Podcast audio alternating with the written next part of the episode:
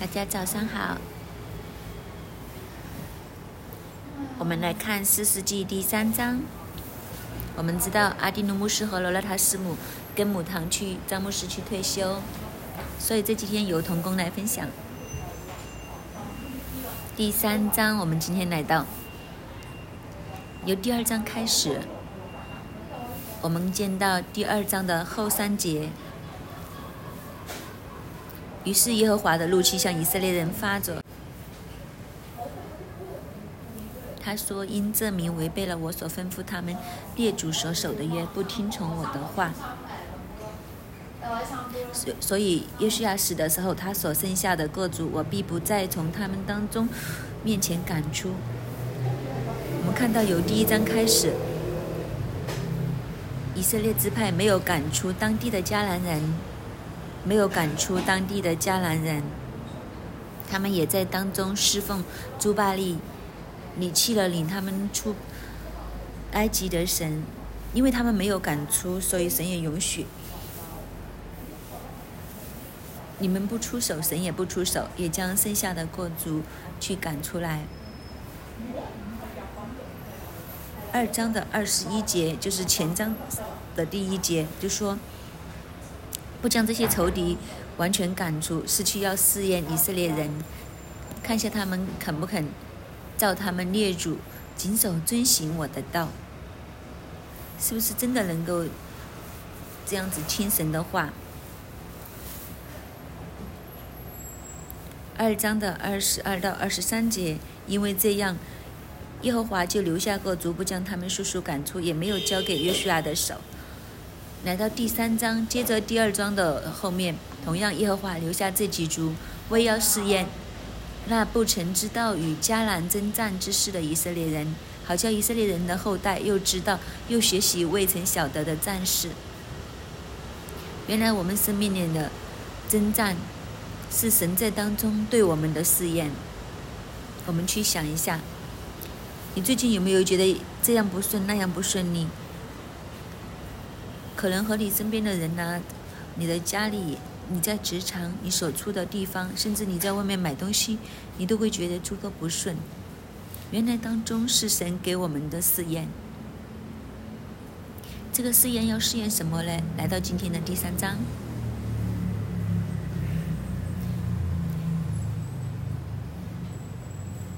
要试验的留下这样的强敌，所留下的就是菲利斯的五个首领。一切的迦南人、西顿人，并住在黎巴嫩山的西魏利人，从巴利黑门山直到哈马路口，这些留下来的要试验什么呢？留下这几族，为要试验以色列人，知道他们肯听从耶和华借摩西吩咐他们列祖的诫命不肯。原来整个迦南地这么多的巨人，这么多的敌人。以色列人不赶出去，神容许他们，神同样也不将他们赶出去，成为一个试验。仇敌在我们生命当中是神所摆的试验，看什么嘞？试验什么嘞？是人是不是肯听从神的话？原来这样的征战，有些人根本不知道战事，是新一代。他们不认识我们基督徒经常说的属灵征战，属灵征战里面怎么打这场仗？神帮助我们去征战得胜，但是面对这些战役背后，是我们有没有听从神的话？征战在乎我们有没有肯听神的话？我们对神有没有一个敬畏的心，有个顺从的心？这是整件事情背后神的心意。所以，面对征战，真正的对手不是那个强敌，不是你公司里面的上司，不是你觉得很讨厌的同事，不是你教会里面看的不顺眼的人，或者你公司家里觉得很碍眼的人，是神。真正的对手是神，因为神要将这件事情放在我们的身边。我也要试验我们肯是不是肯听从。神要给这个考验给我们，求神帮助我们有不一样的眼光去看这些征战，等于同当时以色列人面对这些迦南人一场一场的战役，面对这些仇敌，还是背后我同神的关系，我对神顺服的心。今天一开始，三章一开始就告诉我们，真正战役的背后，神的心意是什么？真正的对手是谁？原来真正的对手是我们自己的心有没有离弃神？真正的对手是我们的心，我们的耳朵有没有听神的诫命？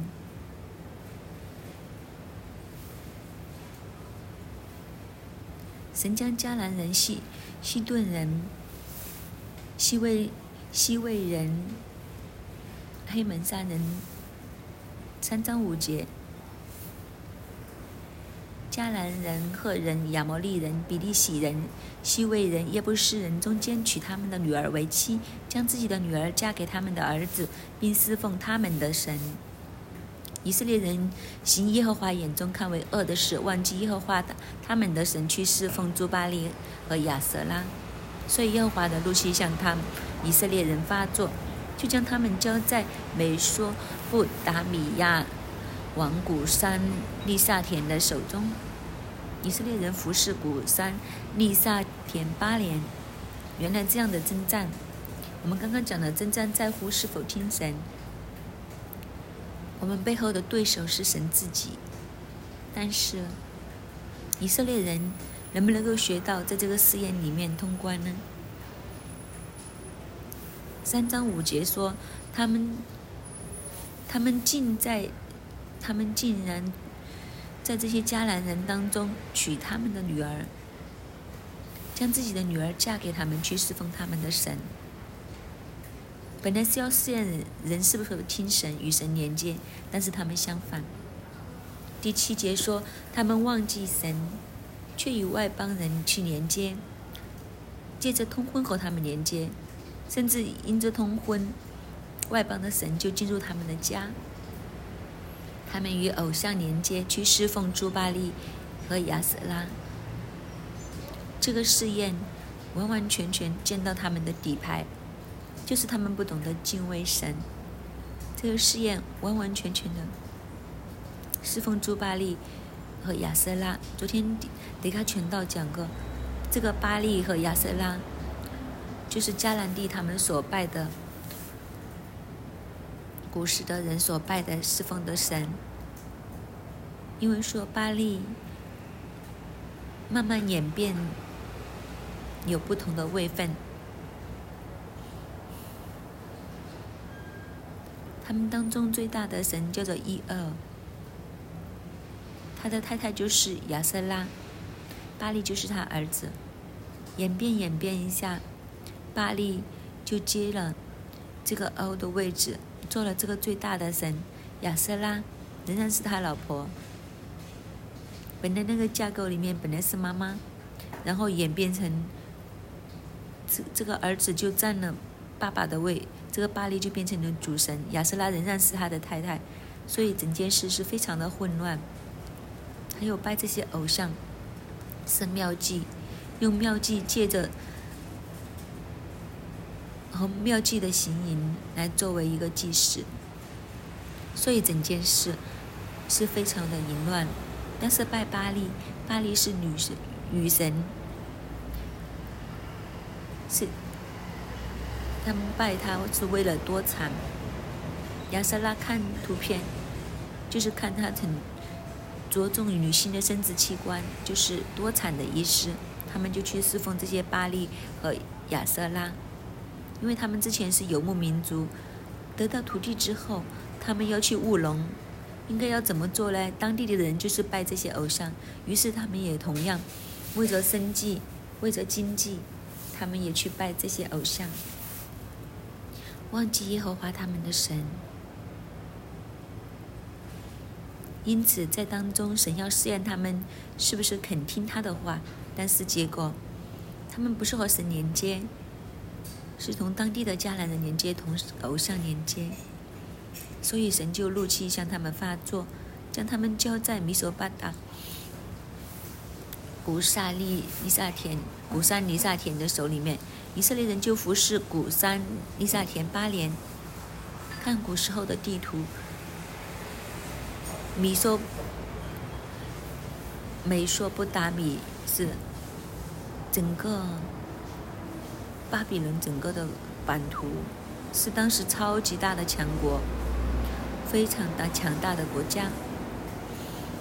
这古山利萨田，如果查换它的原文的意思，就是双倍的邪恶。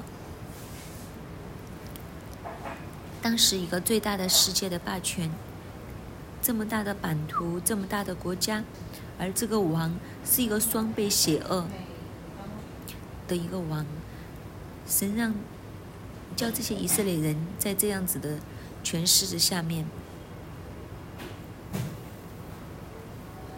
八年，八年，我不知道你们会不会觉得八年。当你幻想一下，你想一想，我们三年就这么痛苦，八年，在这么大的强权底下，去被压制。既然你要和外邦人连接，既然你要将外邦的神引进你们的生命里面，引进你们的民族当中，神就允许被外邦去辖制他们。你要连接的吗？OK。你就去经历真正的连接，真正的匣子在里面。这就是见到为什么会面对生命的艰难、国家的问题、社会的问题。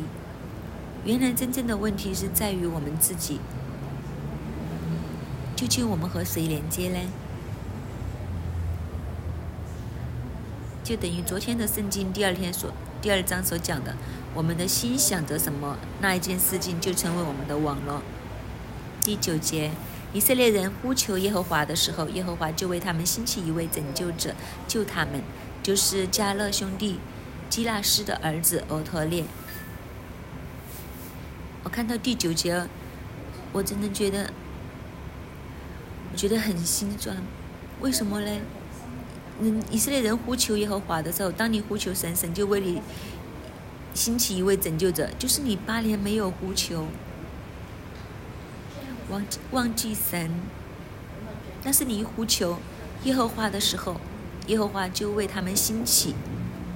就是这么多年来都没有去呼求，可能同样我们的生命里面面对一些问题，我们就会觉得是这样啦，我想想办法处理啦，想一个办法或者两个办法啦，这样试一下可以可以，那样试一下可不可以？一直用自己的方法，用人的计划去面对我们生命的问题，但我们可以什么时候可以静下来想起来？啊，我可以呼求神的哦，这就是当时以色列人的问题。八年了，服侍这个古山王利沙田八年了，他们就呼求神。当我们愿意回转的时候，神就为以色列人兴起一个拯救者。是一位拯救者，一个这么强大的帝国，这个美索不达米王古山利利萨田这么大件事，神兴起一一个，就兴起了嗯加勒的兄弟基斯基纳斯的儿子俄特列，他是加勒的侄子，也是他的女婿。我们之前有读到。第一章的里面，我们知道，他因着一章的十一节，加勒说：“谁能攻打基列西佛，将城夺取，我就把女儿亚萨给他为妻。”加勒的兄弟基斯特的儿子俄特罗夺取了那城，加勒就把他女儿。亚萨给他为妻。当时的战役他有份参加，神就兴起他。怎么兴起他呢？第十节，耶和华的灵降在他身上，他就做了以色列人的事事，出去征战。一个人怎么面对这么大的帝国、这么大的王，而且被欺压了八年？在乎神兴起的人，被圣灵降临在他的身上，得胜在乎神的灵，在他的身上，这个器皿就可以被用了。耶和华将美说：“布达米亚王古山利萨田交在他手中，他便胜了古山利萨天。”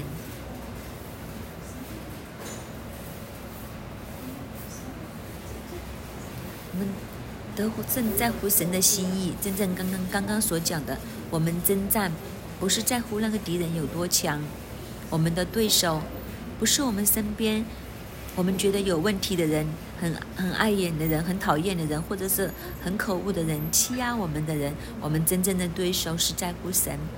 当以色列人去呼求神，神就兴起一个人，神的灵将在他身上。他就这样，神就将对手交在他的身上，他便胜了，他便胜了。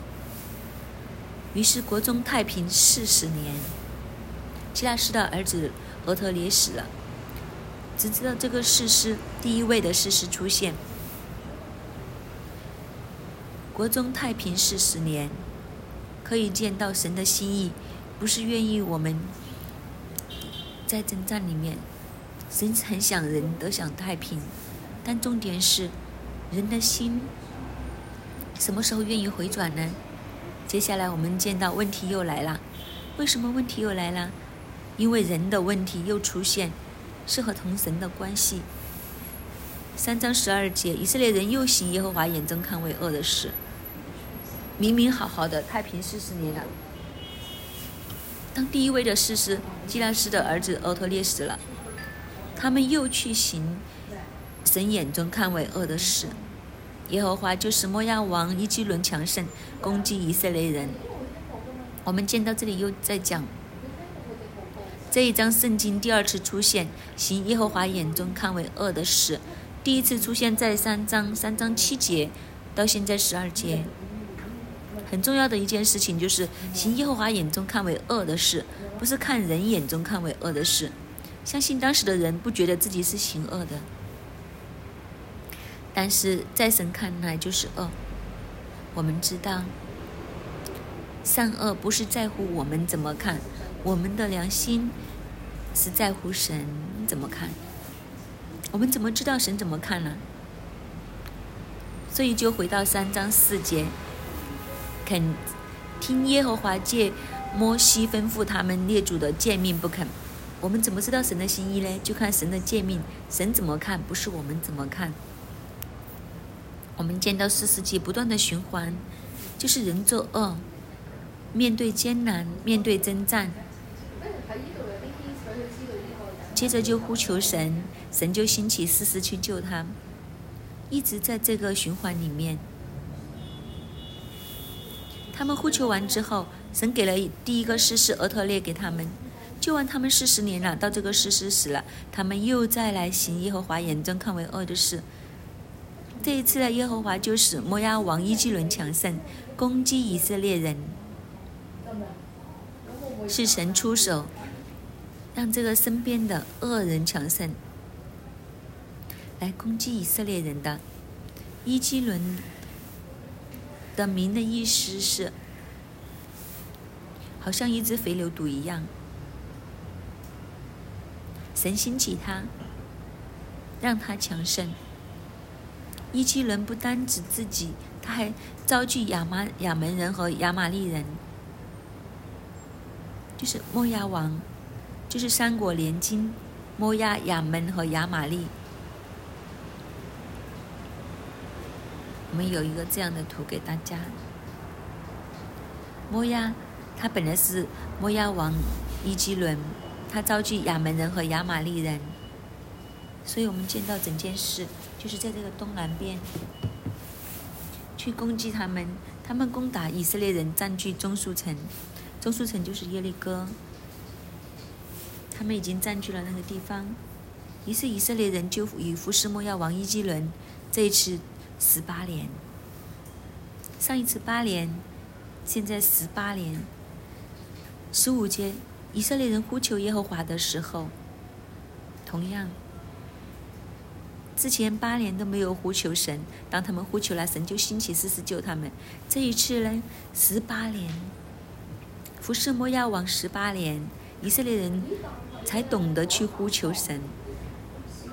今天同样，在我们的生命里面有什么样的艰难，我们一直要自己要自己去处理。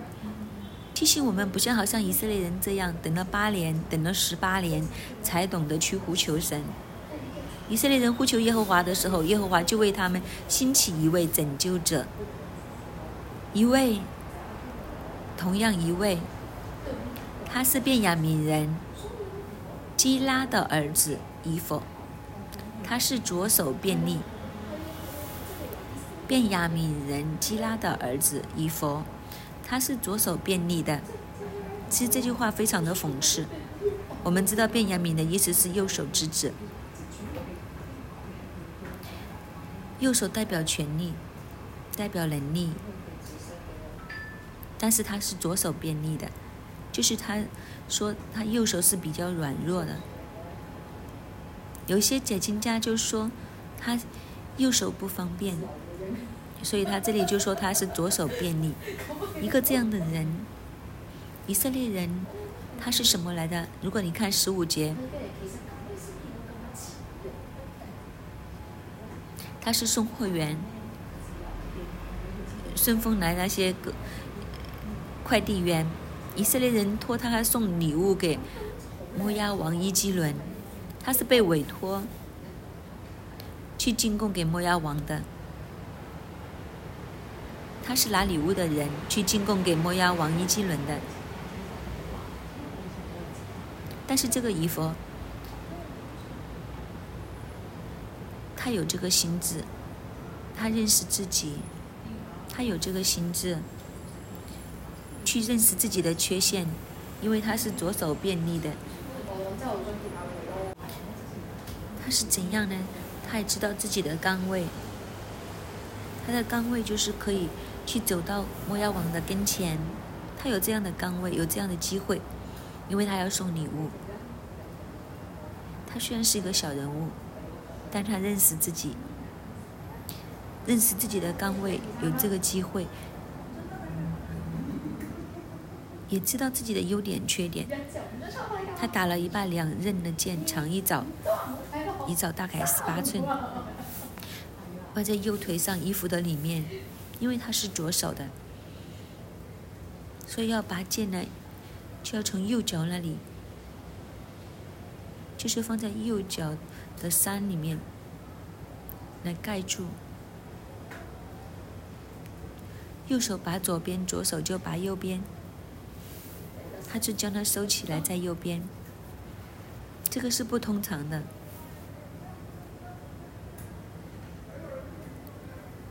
因为是右手的人就会去左边，所以他就放在了右边的右腿上面衣服里面。十七节，他将礼物献给摩押王伊基伦。这里写的，原来伊基王伊基伦极其肥胖，一个很肥的人，不是很灵活的。一户献完礼物之后，便将抬礼物的人打发走了。他知道整件事情有想过的，他有深思熟虑的。应该怎么做？无论是人的部署，整个的状况，他非常的深思细密的人，将其他人打发走，自己却从靠近机甲坐实之地回来。这个着实之地，有机会就是人拿来雕刻偶像的地方。他走的走的走到去机甲这个地方，走了一大段路，他回转，要回头来走。他和伊基伦王说：“王啊，我有一件机密的事要奏告你。啊，机密是我，不要给其他人听见。”所以王就说：“回避吧。”于是左右势力的人都退去了。然后一户来到王的面前。当时王左右的人都退下了，王一个人坐在梁楼上面。一户说：“跟他说，我奉神的名报告你一件事。”王。于是，这个肥嘟嘟的，一个团团肉的，团团肉的王就在座位上站起来。有没有想象到那些肥肉咚咚咚站起来？当一户伸出他的左手，从右腿上拔出剑，刺入王的肚腹。这个时候，同时这时候会说：“说时迟，那时快，那把剑嘟就进入他的肚腩里面。”连剑把都刺进去了，一是狠狠，一声一捅，一个力就发了进去，连剑的剑把都对的被进去了，剑被肥肉夹住，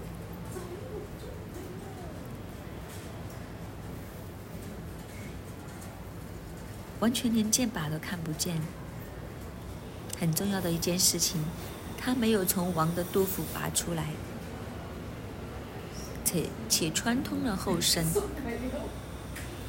一个这么肥、圆嘟嘟、咚咚咚的王，这个剑插了进去，直接穿透了他的后身，插的这么进去。很重要的一件事情，他没有把它把剑拔出来。其实这是一个非常有智慧的。因为大家如果知道这把刀插了进去再拔出来会有什么后果呢？滴血就会喷的你全身都是，你就走不掉了。所以他有想过插了进去，所以经文特别强调二十二节，他没有从王的肚腹拔出来，他没有拔出来，免得自己满身的血。然后通过他的后身，其实有一些圣经的版本说他的肠子都流流出来。为什么我会觉得肠流出来呢？但是他没有拔出来的肠为什么会流出来呢？所以有机会是，活活本没有讲他的肠流出来，但是无论如何这样子切进去的话，肠会穿的。一一户就出到游廊，将楼门尽都关锁。很重要，通常你杀完人搞定了，就是跑啊，然后就逃跑了。他不是，他是尽都关锁，或者原文就是说他是关了门先，然后再锁上门，就是不是我们的电动门一下就锁上。他不是我们做完事我就去马上跑，他是关门再锁。他是花时间在这些地方说完之后，一户出来之后，王的仆人到了，看见楼门关锁，就说他必是在楼上大姐。为为什么好好的？如果你一下走了，这些门打开，就是室友敲击，就就会去去看，他很有首尾，他是关好还锁好。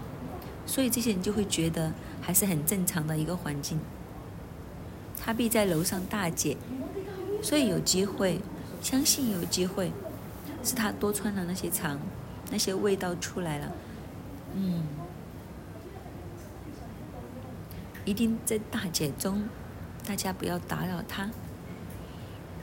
他们等啊，等得很不耐烦呐，真的等了很久啊，不是，真的很久了啊。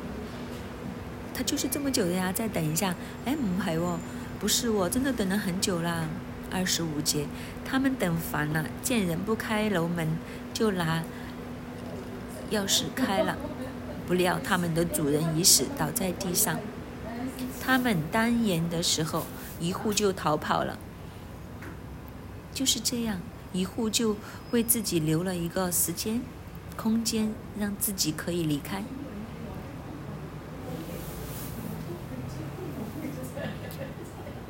其实一户是一个什么样的？他只是一个送货的人送礼物的人。而且他在卞阳明的支派里面是一个右手之子，他是左手便利的，他左手不便利，他是一个这样的人。今天同样，我们会觉得神怎么会用我啊？我这样也不是很好，那样也不是做得好，又比不上人。整个族群，我是最弱的。但是这里见到神兴起一副，其实一个人，但是他很认识自己的状况，他没有因为这样而去自卑，他反而将他的不便之处，他左手便利，他右手不便，他反而利用他的不便，成为他让一让一户面对一基轮。让一军人完全没有戒心，也都相信，因为他的右手不便，有机会连肉眼都看见他右手是不方便的。所以对一军人来讲，这个人是残疾的，没有什有什么问题嘞？所以就是很轻易的将他左右的侍从都打发走，甚至一个人面对他的时候都没有戒心。所以才会有刚刚的情形发生。一户认识自己，将这些缺点反而成为优点。当中他心思慎密，他不是一个鲁莽的人，他很知道每一步应该怎么做，他不急。他将每一件事情都做好，锁门、关门、锁门这些做好了，让自己有时间可以去走。等等等等，成为一个事实，去带来不一样的后果，带来一个让整个民族被解救，也都在这个时候让我想起，同样以色列这个国家，我们知道它是没有水的，是很缺乏的，但是却因为他们缺水。他们发明了水滴的灌溉的技术，甚至这个技术还卖给世界的各地。在我们的生命里面，是不是同样呢？我们觉得这件事情我们比不上人，但是原来在神的手中，神真正可以用我们这一个位，成为民主的祝福。成为神要拯救的一个重点，成为神用来拯拯拯救的重点。我们见到一一户就是一个这么特别的人。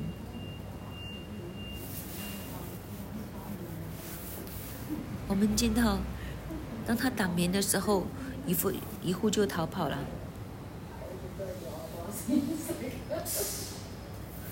他到了，到了，就在以法以法莲山地吹角。以色列人随着他下了山，在前头引路，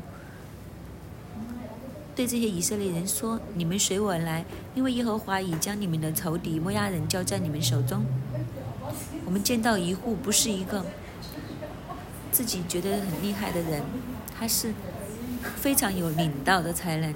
他不单只是自己，他还带领以色列人去经历这一个得胜。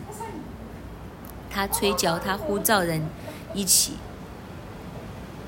你们随我来，因为耶和华已经将你们的仇敌摩押人交在你们手中。他不是吹嘘自己，我刚刚搞定的那个肥嘟肥嘟嘟的王，那个肥王我搞定他了。他不是这样说，他是告诉他们：你跟我来。是神，神自己已经为你们去征战，神自己将你们的仇敌交在你们手里面，他号召这一班人，在这个领他这个领导力，让大家都同样经历神里面的得胜。于是他们跟着他下去，把守约旦河的渡口，不容摩亚一人过去。那时击杀了摩押人约有一万。都是强壮的勇士，没有一人逃跑、逃脱。这样，摩押就被以色列人制服了，国中太平八十年。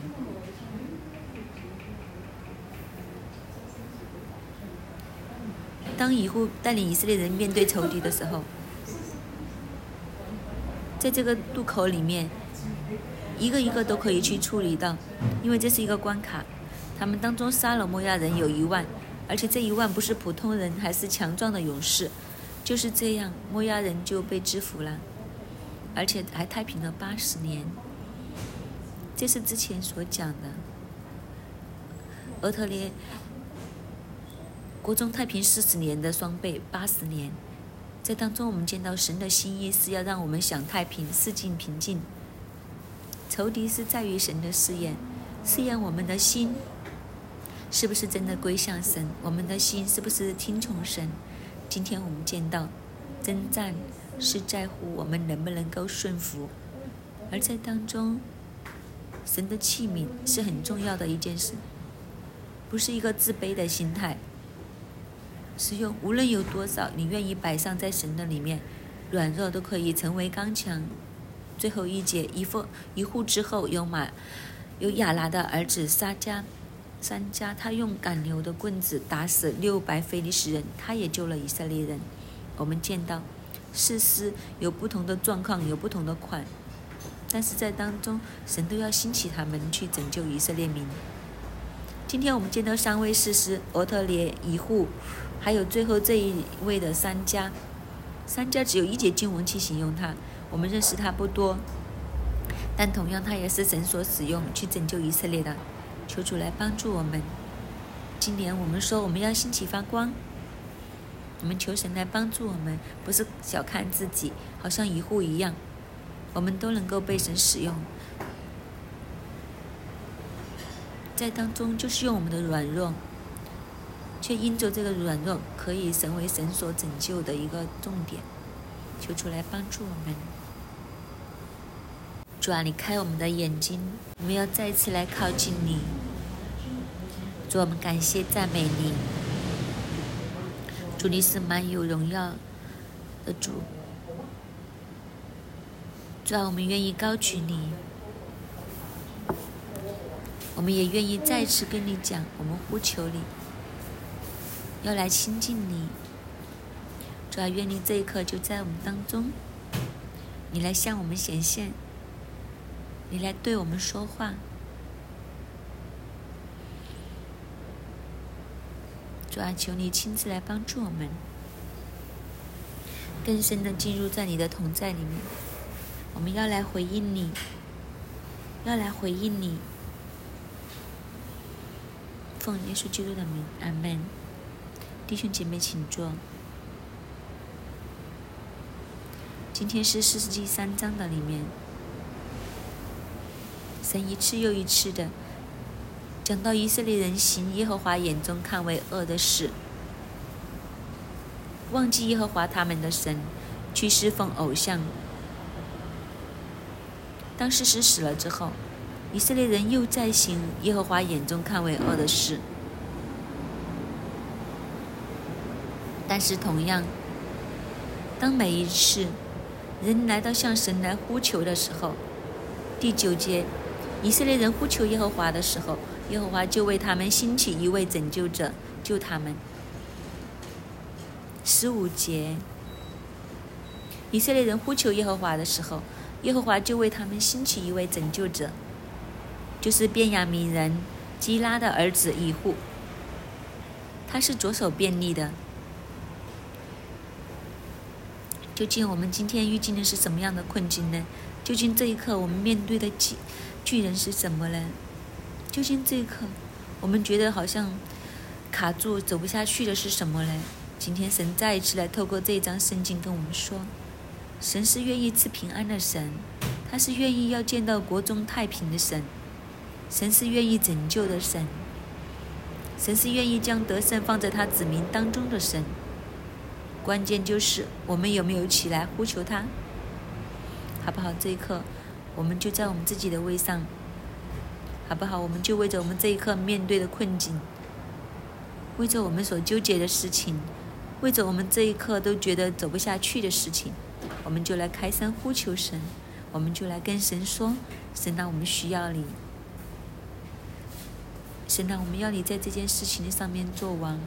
神啊，我们需要你为我们兴起拯救者。神啊，我们需要你那一份得胜和平安在我们的里面。开声来呼求我们的主，就为着这一刻你所面对的各样的困境、困局，一切你觉得又大又难的事情，我们就来开声来跟神说：神啊，求你动工。神啊，我们要心要来依靠你，我们不再依靠世界上的一切的偶像，我们不要拜民间的一些看为有力量的，我们要单单来依靠你。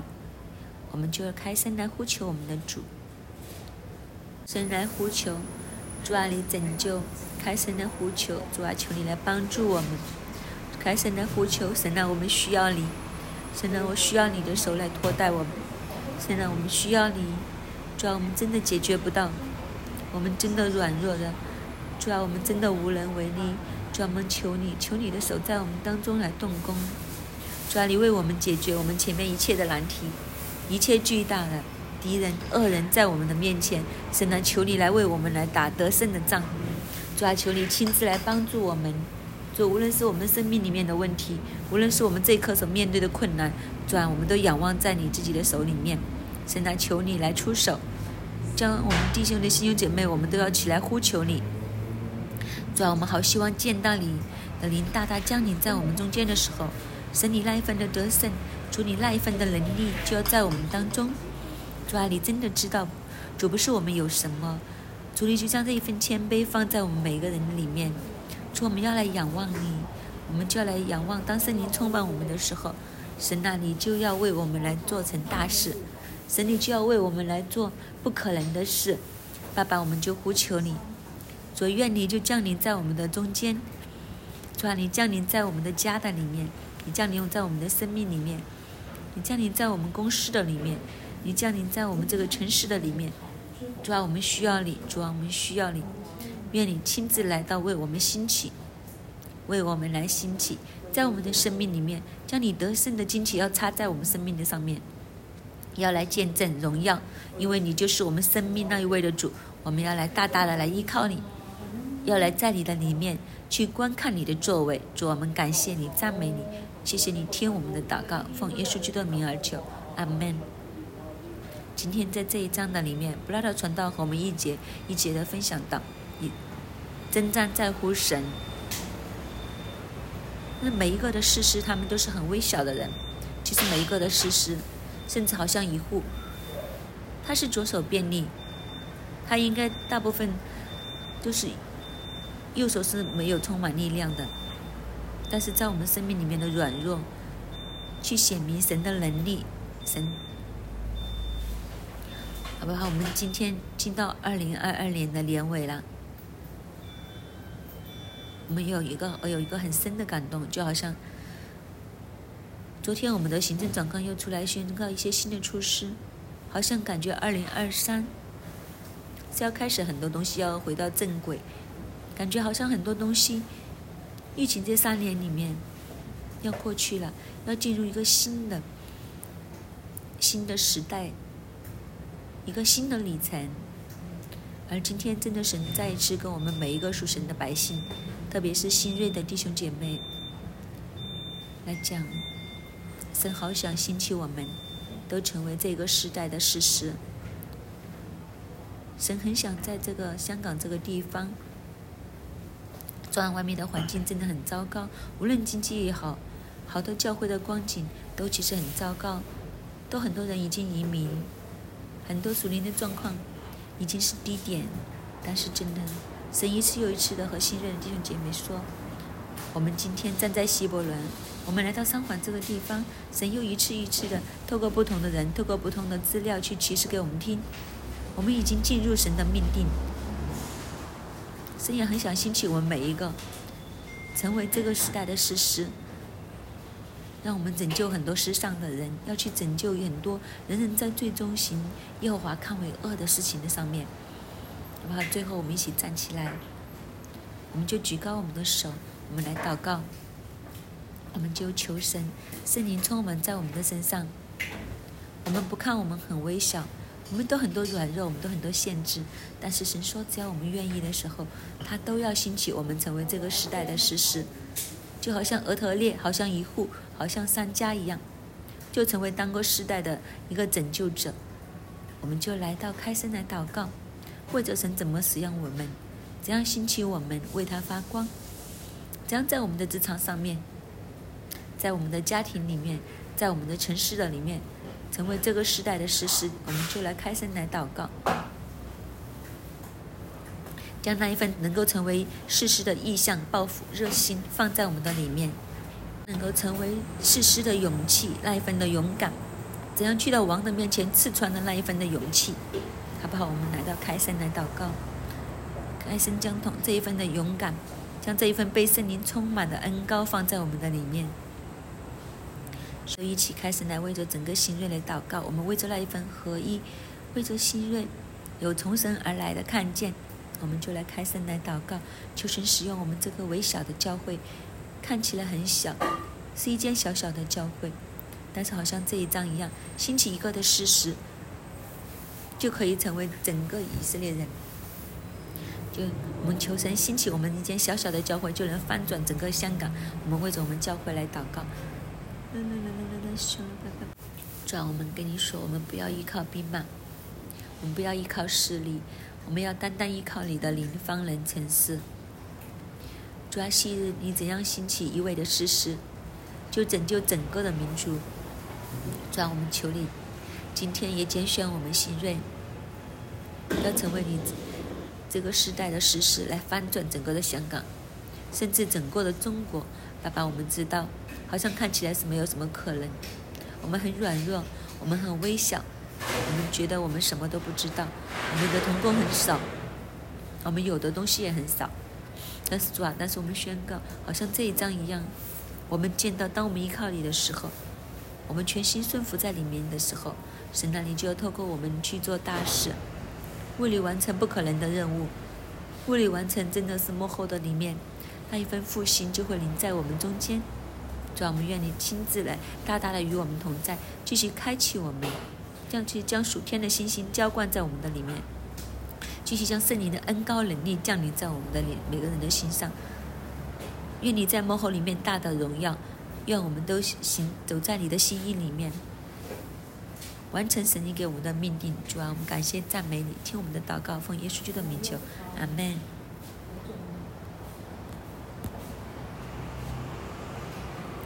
感谢主，神在二零二二最后的一个礼拜，最后这几天里面，无论是透过经文，透过这个新闻，都跟我们说话。重点是我们要肯听神的话，遵守神的诫命。这一切的征战背后，神要我们懂得懂得战士，让我们能够被兴起。我们一起来到神的当中。主啊，我们感谢你，愿耶和华的灵降在我们当中，我们每个人的，不要让我们能够敏锐神看为恶的事，而不去行。主，你给我们能够听从你的话，遵守你的诫命，保守我们每一个人的心智，都能够被你分别为圣，分别为圣。以色列人怎样去迦南地里面被同化？我们见到这个问题。这个状况，主我们不要重蹈覆辙，给我们在你的里面分别出来，为你所用，圣灵来充满我们，带领我们，就好像刚刚的祷告里面所讲的，我们要被你兴起，翻转这个的时代。主我们感谢你，二零二二最后这几天，你来兼顾我们的信心，好叫我们真的是望着二零二三美好的出发。主，我们感谢你，赞美你，听我们的祷告，奉主耶稣基督的名，阿门。感谢主，今天的晨祷就到这里，祝福大家。